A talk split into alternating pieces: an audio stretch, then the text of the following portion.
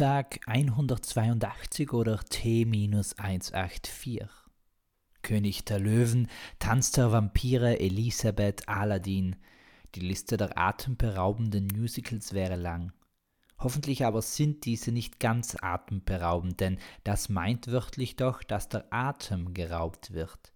Das würde einerseits bedeuten, dass durch die Aufführungssäle Luftschnapperinnen und Luftschnapper schleichen, die lediglich auf frischen Atem aus sind oder aber auch auf alten, denn Atem kann zwar frisch sein, aber damit ist und bleibt er Altluft, die ausgeatmet wurde. Kohlendioxid, wenn ich mich nicht ganz irre. Zugleich müssten die vom Atem bestohlenen, nein, eigentlich dürfte es diesen gar nichts ausmachen. Außer natürlich die Altlufttheorie hinkt und der Atem wird direkt aus den Lungen geholt, was ein fürchterlicher Eingriff sein müsste, der nicht nur die beraubte Person, sondern auch die Zuschauerinnen und Zuschauer daneben stören würde.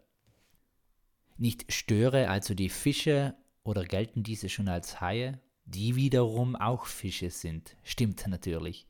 Nur Wale und Delfine zählen nicht dazu und Schildkröten oder Nurkröten, also größere Frösche, wie auch Unken.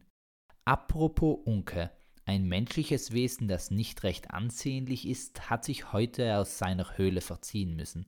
Ja, das Trampeltier ist weg. Die letzten Schritte waren aber nicht mehr so laut und weit zu hören wie jene in den letzten Wochen. Macht macht eben was aus Menschen.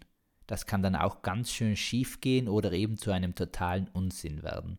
Das kann jetzt aber auch als totaler Fake abgespeist werden, aber da Hörende nicht immer auch Hungrige sind, bleibt das Speisen vielleicht aus. Sie können wissenshungrig sein, wobei doch eher von durstig gesprochen wird, weil Wissen doch flüssig unterwegs ist. Meist doch wörtlich oder in Form von Formeln, also förmlich. Förmliches Begegnen wichtigen Menschen und förmliche Anreden sind auch einige Gepflogenheit, welche wir aus dem Mittelalter, wenn nicht sogar aus der ganzen Sklavenhalterei behalten haben. Wann sonst entstand das Verständnis, dass es zwischen Mensch und Mensch einen Unterschied gibt, der eine Anrede fordert oder einen sprachlichen Zusatz? Und in Visionen des Weltfriedens, des Hungers, Endes und der universalen Gleichberechtigung muss doch von einer Gleichwertigkeit aller ausgegangen werden – egal wie alt, beruflich eingebunden und so weiter jemand ist. Aber was ist und was nicht, bleibt uns oft unerschlossen. Und die Antwort, meine Freundin und mein Freund, weiß ganz allein der Wind. Also ist Wissen nicht flüssig für Durstige oder fest für Hungrige, sondern muss gasförmig sein, sodass der Wind es in sich enthalten kann oder zumindest aufbewahren.